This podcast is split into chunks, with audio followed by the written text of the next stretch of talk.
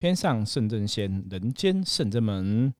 Hello，各位听众朋友，大家好，我是圣真门掌门圣元。嗨，大家好，我是悠悠。今天又是我跟悠悠跟大家聊聊天的时候了。Yes，而且通常这个时间会是在礼拜天的晚上，因为礼拜天晚上大部分都只剩我跟悠悠在比较多哈，所以就来嗯跟大家礼拜一的一大早哈，就来分享一下。好。可是，因为我们都在礼拜一跟大家分享一些很奇怪、很劲爆的的那个题对目、，欸福摩斯之神话世界，我们都讲这些神神鬼鬼的事情哈，所以有些时候其实很尴尬，哎、就是搞不好大家听了这种相关，我们待会要提的这种题目，应该会更有兴趣比较。精神，对，也是有可能，我们换另外一种方式来操作。对，也是有可能哈。好，那我们我们要来跟大家聊什么话题呢？师傅说，我们聊一聊关于这个所谓的降头哈、棒符啊、下符啊、降头啊、写法这些事情，到底是真的还是假的？真的有这么一回事吗？其实我以前呢，以前我知道，应该大家都看过电影嘛，对不对？看过很多这种早期那种鬼片啊什么的下嗯降头啊，泰国拍很多那种下降头的电影嘛，哈。然后我们都觉得，有时候你觉得很夸张，什么下降，然后这个人可能就吐出虫来，或是吐出什么钉子，嗯，就是很神奇啊，那个是很超乎那种科学可以想象的。那这些写法，但是你电影上看看看，现实生活中，你对一般人来讲，它其实也是很遥远的事情就。很难去想象。对，因为我们台湾也不是流行降头术。你如果说是在泰国的话，那那边都有降头术嘛，感觉上就是生活很普遍的一个东西。可是台湾好像没有这样的一个存在，嗯所以你很难去了解说是不是真的会有这种降头的这样一个一个东西的存在。哦，后来真的一直直到我真的做了圣人门的师傅的这件事情之后啊，走上伏魔是这条路。对，，然后开始帮客人处理事情嘛，你才发现说，哎、好像真的有一些事情是很诡异的有，对。然后真的会有人是被下降头啊，会有人被棒糊啊，就是会有人遇到这些奇奇怪怪的事情。嗯，而且我们是这样好一阵子没有处理这种相关的案件了。对，我们我们蛮有趣的，就是我觉得神明都会训练我们一阵子一阵子一阵子给我们不同类型的课题、不同类型的客人。像我们之前就会一阵子很集中都是进宅，对，然后可能会有很一阵子是集中是那种卡外灵的，自己很想卡要音的，嗯，对，然后是自己很想要求神通的，然后最近开始又有这种下下降头，对。然后以前也有处理过类似那种派小鬼的啊，阴兵阴将的啊，对，一很阵子一多。阵子，嗯。所以刚刚师傅讲说，好像离我们很遥远嘛，其实没有，原来因为我们现在圣真门伏魔师每一天都是在跟这些无形打交道，对，妖魔鬼怪打交道，就是所以其实会遇到以前早期我遇过的 case 啊，其实为什么会知道是下降头？因为我曾遇过客人，他们那客人是被下蜈蚣降，是师傅有看到，是客人自己跟我讲，我就说你怎么会觉得你被下蜈蚣降？你怎么会知嗯道这个事情？然后真的我去客人家里，哎、就是很多蜈蚣，你知道吗？他家里就是很奇怪的。有虫地，下道真的有蜈蚣，蓝色的蜈蚣。那种蜈蚣你不会在，你不会觉得那种蜈蚣是在一般地方常见，可在他们家就很多蜈蚣都会跑出来，然后从那种下水那个水沟的啊、或者是排水孔，排跑出来，然后真的有，我真的去了，还然后我去的当天还看到好几只蜈蚣这样子。嗯，那我就说你怎么会知道这个东西？后来他就有承认，他是他们其实有有一个 group，有一一个族群，一个社团，他们都是在学蜈蚣匠，然后画符，然后怎么养蜈蚣，怎么下蜈蚣将那。然后他就是跟这群里面的人有一些人关系不好，有一些恩恩怨怨，然后就用这个蜈蚣酱来所以就攻击。那他就有讲到这个东西蜈蚣比较，大只，比较厉害。对，可是那真的很夸张，因为真的就是有蜈蚣，而且我记得处理他的事情很神奇哦。我帮他事情处理完之后，我们回到圣真门嘛，然后我们就禀神，禀完之后再讲这个事情的时候啊，嗯，圣真门的正中央凭空出现一只蜈蚣，就是我在他家看到一模一样的蓝色的蜈蚣。就出现在圣真门。，对，然后我们把还把它打死。可是你看啊，那个逻辑来讲，就是这蜈蚣不可能是我去他家带回来。我们那时候还透过很多科学的角度去想说，还是躲在我们的裤子上，然后被该回来吗？可是我觉得那很诡异，就是理论上是不可能躲在因上，因为一定会有感觉。对，而且我们在客人家回来，其实，在客人家我们就是一直在注意地上嘛，所以你不会让蜈蚣有机会跑到你脚上，你懂吗？可他真的就是我们在讲这个事情的时候，他就凭空出现，因为我们是很多人坐着在讲，他说从正中央凭空出现，嗯，所以那个我觉得太诡异了，就是你无法解释说怎么会凭空出现蜈蚣。所以神明为了要让我们相信这是真的，对，那就这是我早期遇过，我觉得真的很夸张了，就是人家讲的什么蜈蚣将。那到后来，后来其实我那时候早期有遇过一个例子，也是很特别。这个例子是有一个客人，那个男生，嗯他就是来深圳门的时候，其实因为我们对气色很敏感，对能量很敏感嘛，嗯你就看他的能量其实觉得不太对，然后气色也不太好，对，就觉得有点怪，那就跟他聊这样子。那后来他就有承认，他说其实他为什么会来找我们，就是他觉得他好像被人家下降头了。自己有感觉，对我说你怎么会这样讲啊什么的，然后有帮他开挂，有看到一些外灵卡到的状况都有。那你的确有看到降头的感觉的那个卦象。嗯我说的确这个几率是很高。我说可是理论上降头这种事情在台湾比较少见，就是你有跟他结恩怨嘛，哈的。时候对才才会有我是说你在台湾没有啊？那台湾你其实就是他就是一个工程师，新竹哈竹科的一个工程师。那其实，在台湾没什么恩怨，都在上班嘛。对，然后我就说，那你怎么自己会觉得自己被吓？他说，因为他有去泰国。哎、那这样子可能就有一个有迹可循，对不对？？好，那我就跟他聊这样子。他说他去泰国的时候，其实他们有在一个夜店，然后跟他几个两三个台湾去的朋友哈，嗯就两三个工程师，他们有调戏一个泰国的妇女。嗯，然后好像故意调戏人家在干嘛就对了。对他只他只是跟我说他有对人家不礼貌，然后可是结束之后，反正他就说他回来台湾之后，他就一直很想再回去泰国找那女生，就一直很想去找女生。对，没有原因。然后他说他回来从泰国回来台湾之后啊对，他魂牵梦萦就对了。，对，然后他一直第一个是很想去找那女生嘛，嗯然后第二个是他很变成很喜欢看泰国鬼片。他说他没有去泰国之前，他其实都不喜欢看泰国鬼片。然后去完回来之后，他就很喜欢看泰国鬼片。突然之间的对转变，然后还有一个最夸张，就是他说为什么会来找我？因为他说他已经无法控制，就是他一直想回泰国，只是他没有假，没有时间。然后他其实想要去，他就性欲望很强，嗯，所以他等于他赚钱的薪水，他说他最少拿半个月以上的薪水去嫖妓。嗯，哦，他蛮对师傅蛮坦白的，对，因为我就跟他讨论嘛，因为男生嗯大家都男生，就讨论到底问题是怎么样，我们才能对症下药嘛。追根究底。，对，那他说他就是每个月薪水都在嫖妓，然后搞自己也很累，然后钱也花很多，所以他其实很痛苦。然后他又一直很想回泰国，所以他觉得他有点怪就对了。嗯他同时也觉得他有点怪。嗯后来就是了解说，其实他被人家下了那种泰国的酱，对，那可能是类似那种什么色酱之类的。因为就是他对人家不礼貌，人家故意下那个酱，那可能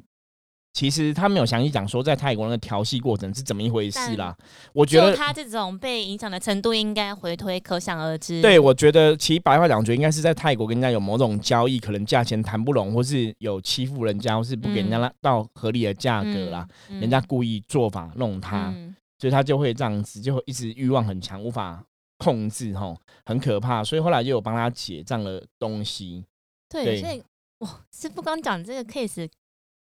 我们蛮多朋友也都是去泰国回来，有一些状况，比较常遇到都是因为买了佛牌，然后或者是去拜过四面佛。对，对我觉得泰国对于这一些仪式，我们先不要论论它的好坏，它的仪式的那个它回馈的强度其实蛮立即性的，大家都会觉得我求他就很有效，他都会马上允诺给我，但这些都没有去想到说后面的产生出来的这些就是属于一些那种算是原住民吧，就是原来这个区域哈，因为随着区域的文化发展演进，它的一些巫术或嗯。一些术法的东西，然后在泰国就演变成降头嘛，对，或者四面佛这样，就是你可能属于一种利益交换的神明。是，对啊，所以其实我们像圣真门，像我们最近也是处理到了一个案子，也是处理这样降头，对。对，然后但他自己本身算是公司的老板，对，因为在台湾，其实我们真的遇到过很多以前包括早期的一些棒胡啊、嗯，下服，就说其实我跟很多朋友朋友聊过，我说其实在台湾真的都是所谓的上流社会，在玩这种，对你真的会下降头啊、放符啊、写法啊、其实很多是超乎大家想象的。就等等我到这个行业才发现这种事情。嗯。包括我以前曾经遇过有个客人，他可能就是比方说他们也是经营能力都很好，都是 M 字塔顶端的人物这样子吼。金字塔顶端，对对对，然后他们可能就是说会有一些呃情爱的纠葛啊，比方嗯说老公可能有小三啊，或者怎样怎样，然后就上面就会斗嘛，抢嗯感情、抢男人什么的，然后就会斗。然后你家后面有老师嘛，我家后面有老师，就看谁老师比较厉厉害啊，害。其实都是很可怕的，就是你很难想象的。就我们这样从存在空中这样跟大家讲，然后几句话带过，很像在讲那个电视剧的情节，可是它是实际上真就是在上演这样子的事情。对，真嗯实的。可是我们现在应该今天讲这期节目之外，除了跟大家分享我们这些经验之外啊，我觉得我们该跟大家分享一些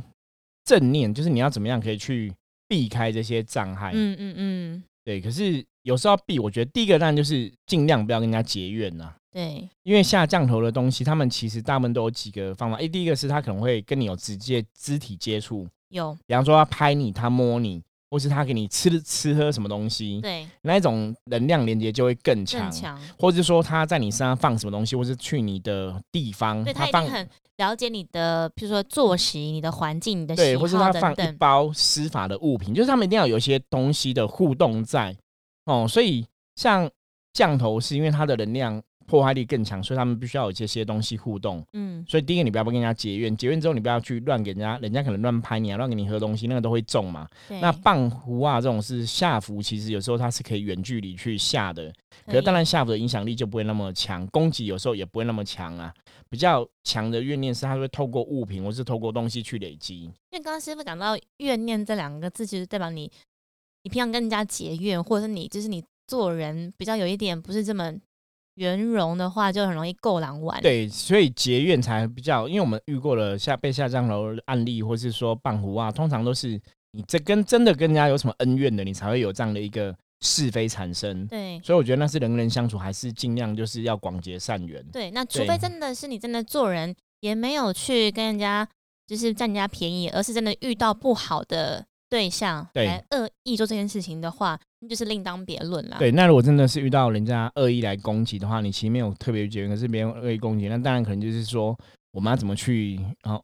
回避这个危嗯险。对，那通常来讲，就是你还是要保持自己的正能量。嗯，当你的意志力是坚定的，是当你正能量是很旺的时候，其实别人对你的写法、邪术的攻击，它影响力也会降低。对这是一点哦。那当然，如果你是有神明信仰的话，神明的护佑也会有帮助。对，然后跟神明的连接如果越强的话，其实就是更不会容易受到这一些不好的东西影响响。对，所以其实你看，像我们深圳门是伏魔师嘛，为什么很多深圳门有很多门生学生来到深圳门？其是实我觉得是冥冥中，但是可以得到深圳门的众神护佑。是对，因为这种东西，我觉得有时候我们讲说敌人在暗，我们在明嘛，哈、嗯有时候明枪难躲，暗箭难防，哈。你要去遇到这个状况，如果真的有人恶意攻击的话，那你只能是增强你平常的累积你平常的好的能量，是，哦，或者我们讲说累积好的功德、好好的福报。然后，当我们真的遇到一些状况的时候，有神明的护佑，那其实也可以度过这个劫数或劫难。对，这有神明护佑跟兵将护持，觉得很很重要欸。还是有差啦。有其实这种东西，我觉得很多朋友是你没有遇过就不知道。当你有遇过一些事情的时候，你会发现说，哎、其实我们平常真的早晚三炷香啊，常常拜拜啊，然后跟神佛连接啊。当你真的有一些事情发生的时候，他们真的会给你很或者立即的保佑讲。说 no news is good news，就是没事就是好事。对对你，反正你平安顺遂，你就是每天这样子，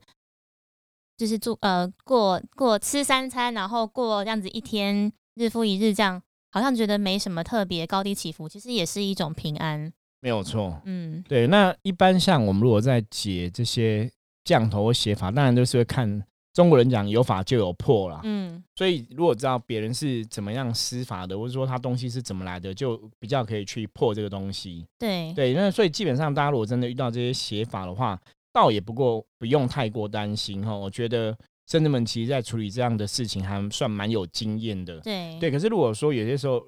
有一个东西比较麻烦，就是如果对方真的很有恶意啊，比方说我们帮他解了，帮他破了，对方一定会发现。对，那对方如果又继续下呢，怎么办？嗯那就是继续解，继续破。对，所以我们也遇过这种样子，就是来来回回互相。好一段对，时间。也遇过这种来回来回这样子，嗯，是很麻烦呐、可是这种事情其实很多老师都不喜欢碰，因为有时候会跟人家结怨。而且有的时候，其实如果我们处理的人的状况没有很好的话，有的时候会反弹到我们自对能量的。状况也会不好，所以其实这种事情，他们讲，很多外面的老师都不喜欢碰。那我们甚至们基本上我们也不喜欢碰，可是因为菩萨讲嘛，有求必应，寻声救苦嘛，所以当有朋友如果真的遇到这样的问题找到我们的话，我们还是会能帮忙的就尽量帮忙。对，通常这种案子处处理起来都硬硬的，对，有很有点麻烦，光是是不管是你用我们以往的常见的念经啊、施法，或是去破人家的法什么，其实都需要耗费很多能量跟元神。是，而且时时间是一定的，一定都是一两个小时起跳。对然后，像刚师傅说的，念经是必须，然而且甚至我们还要请很多弟子来帮忙。对，然后但是还好，因为师傅平常都有在帮我们共修上课，而且我们自己也有在打坐念经灵动，所以我相信我们知识圣真门的那些弟子，在有需要的时候，还是都可以派得上用场。对，所以说圣真门为什么伏魔师是真的有两把刷子，有没有？嗯真的可以处理这些事情。一个人哦两把，每个人加起来就很多把，很多把，对，可是其实这也是跟大家讲，就是其实，在我们的世界里面，常常讲说妖魔鬼怪啊、降头啊、邪法哈、下符这件事情，其实坦白讲，它真实存在是。真的。啊养小鬼啊、派小鬼做事啊，其实我们真的遇过太多这样的事情。我觉得有时候真的很觉得很夸张啦，就是我们除了世界这些鬼鬼神神的世界，有些时候这些邪法邪术真的还蛮多的。对对，因为毕竟我觉得时代不一样，很多人现在真的就是有贪嗔痴三毒嘛，有很多的欲望产生嘛，然后你就会去勾引到这些不好的东西。对，所以像刚刚师傅说，我们最近在处理这个案子，就是那个客人刚好是公司的一个老板，然后我们就看到我们在处理过程当中，我们都会看到一些画面嘛，对对，然后就发现，哎，这个对方好像是跟他应该是有利益相关的人。然后当然是，如果今天是利益相关，厂商或者是客户端也好，当然会希望共好嘛，有钱大家一起赚，就有福同享，这样算是是应该。但发现却是，哎，我们在看那个画面，在看那个阵的时候，就变成是只有某一部分比较好，一部分却很黑，很黑化。然后，当我们在处理的过程当中，也会看到很多无形的，像刚师傅说的，会有虫的那个样子，而且数量是非常非常非常的多，可见对方那个是是下降头的那个念力跟写法的那个能量是非常的强的。对，那就是彼此可能有什么样的是非恩怨呐、对，像刚师傅讲贪嗔痴，我觉得利益啊，对啊，因为很多东西你没有一个恩怨在里面，其实人也不会这么闲闲无事就对陌生人下降头 嘛。不会所以我们遇过这种很多都是，其实你的坏人就是你周遭的朋友。最亲的人，对，所以其实我们遇过蛮多这样，就是说，像很多时候，罗文客人有时候讨论到说，那你觉得有可能是谁对你下降头，是有可能是谁对你下符吗？其实以前的客人我遇到，只要每个我一讲，他都觉得他有觉得是哪一个朋友，都很厉害，他们都会知道是哪脑个。海中就会闪过一些名单或是人的样子。对，其实就是这样子哦。那包括像我刚刚讲那个蜈蚣酱那个东西嘛，就是一样，这些东西基本上你不要去碰它，它也不会来找你。因为像蜈蚣酱那个朋友，他不要去有兴趣这样的东西，然后去加入那样的社团、那个去学习啊什么的个本身。自己的心术就有一点特别了。对，就是你也想去学，然后你去认识这样一群人，所以就又又搞了关系不好，所以你对，就有而且这个证你。学了之后，它可以用于好的地方吗？这我倒是没有特别问，当然不是啊，那一定是用来诅咒别人啊，嗯然后怎么样达成你某种心愿之类的。是，那搞不好就是神佛让他借由这次经验，知道说他今天学习这东西不是好的，然后让他就是认知到，哦，他可能花了时间在不对的地方上面。对，所以其实大家要特别注意，这些这些东西通常不会平白无故出现，嗯一定有迹可循。对，然后你自己也要知道，你自己跟朋友的认识啊、交往啊，其实还是要慎选对象啊。嗯，对，因为很多时候你自己去交了一些怪朋友或是奇怪的朋友，对，然后你反而会招惹了这些是非，它一定有原因出现，它不会突然凭空而来。对。但是师傅刚刚讲的，我觉得也要先察觉到自己的状况，一定是自己的状况处在不是能量这么高的时候，比较低。低频低迷的时候，你才会吸引这些人靠近。对，或者是说你本身的贪嗔痴三毒嘛，你有一些欲望，是所以，你才会感召到一些不好的状况。对，对，我觉得蛮蛮特别的。所以，我们今天跟大家分享这一集，不知道大家听到这边，我们会觉得哇，太不可思议了吧？怎么会？不会，搞不好听众朋友比我们还正更多定，就可能觉得说，哎、这本来就是真的、啊，这有什么好讲的？啊对他们都知道啊。对，我们只是怕大家说，其实不晓得说，哦，原来这个世界真的会有降头啊、邪法邪术这些东西哦。像我之前有去泰国哈，那时候因为福摩斯的身份，有一些师兄找我去泰国探访那个降头师。嗯，那我们其实是一群人是有花钱对，访问那个降头师，就跟他聊聊，就跟他聊天，然后有是有给他钱的这样子哦，请那边的旅行社帮我欸，，对对嗯，对，帮我们安排。那我们就很好奇嘛，他大概就那个降头师就有分享一下，比方说他们降头大概是怎么做的，怎么？然后他们有分，降头，有好的降头跟不好的降头哈，不好的降头就是黑黑黑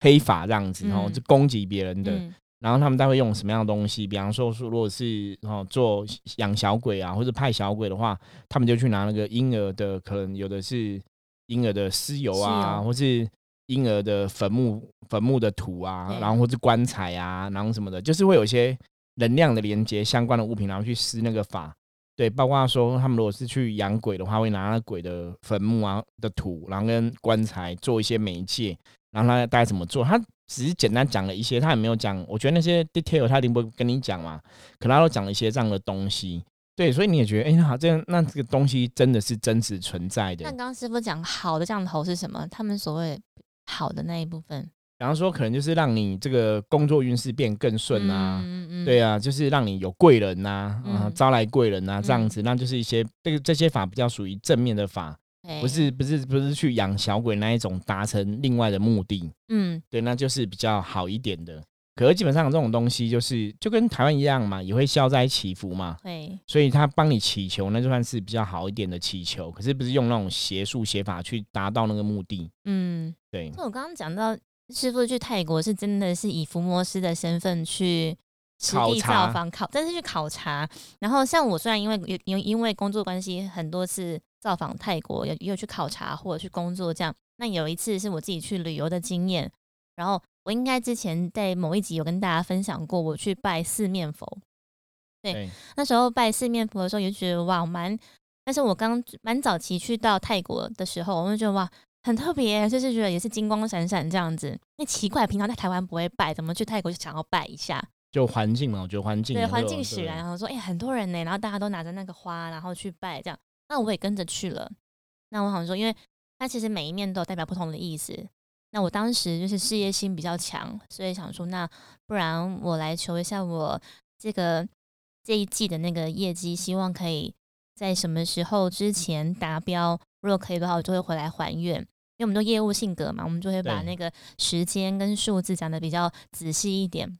那讲完之后，其实也没有多想。那本来预计想说，反正泰国也是静静的，有机会的话安排个几天假期就可以再回去还愿。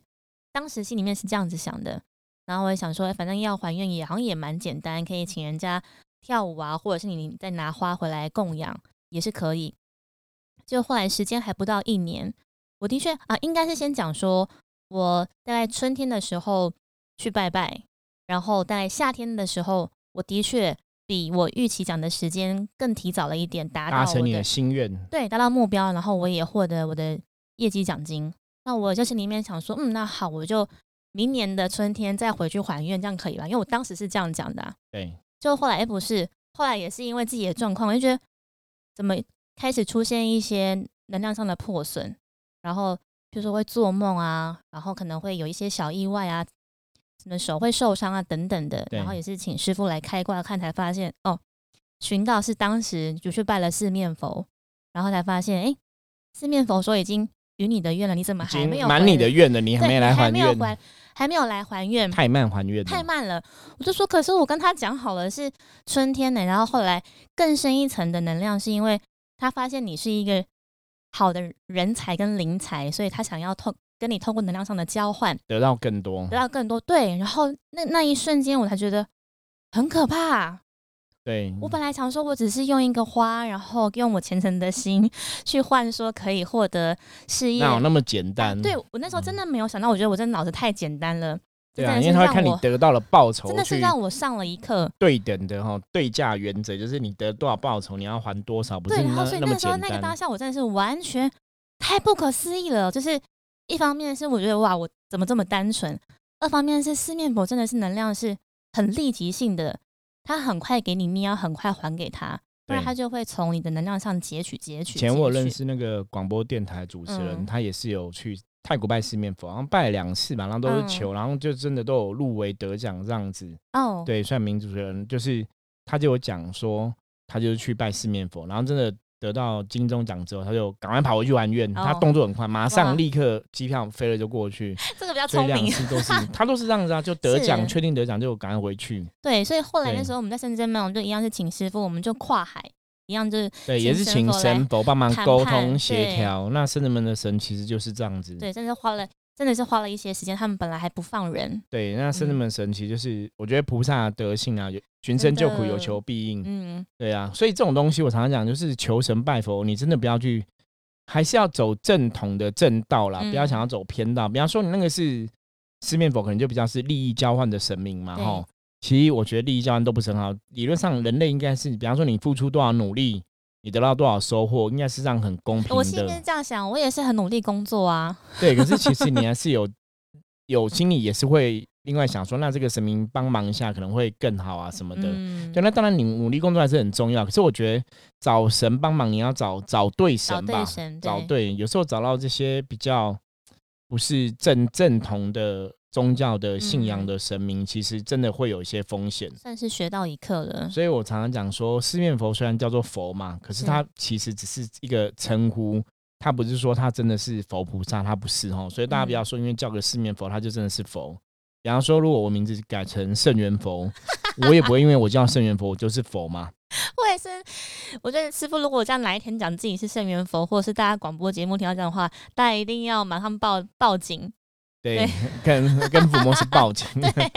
太对，可怕就类。似这样，就是说你不会因为你有个佛的字，就代表说你一定是佛。所以四面佛其实它不是正统的佛教信仰里面嗯是没有这个佛存在的吼。大家还是要让这个基本的常识、基本的知识存在吼。不要说听到四面佛就以为它是佛啊，就跟你认知好像佛菩萨哈、释迦牟尼佛啊、药师佛啊、嗯，什么佛一样，其实它是不一样的对，。真的要有智慧去对，它是不一样的。不然师傅，我们今天这一集跟大家分享的关于，就是说怎么样让自己可以远离这些邪法邪术，然后不要受到别人攻击，就是自己真的是要做人的部分可以与人为善，然后不要去。结恶。那真的，如果说你周到朋友有在碰这些邪法的话，其实基本上你也是要远离这样的朋友啦。嗯，因为这些人他不会，应该这样讲，碰这些邪法邪术的人，他不会平白无故对你下法、嗯下这个施法嘛，然后下符啊，或者是下降头。通常那人是已经有接触、有恩怨等等的，所以你平常人你真的遇不到，所以理论上来讲，你也不太会遇到这些状况。对，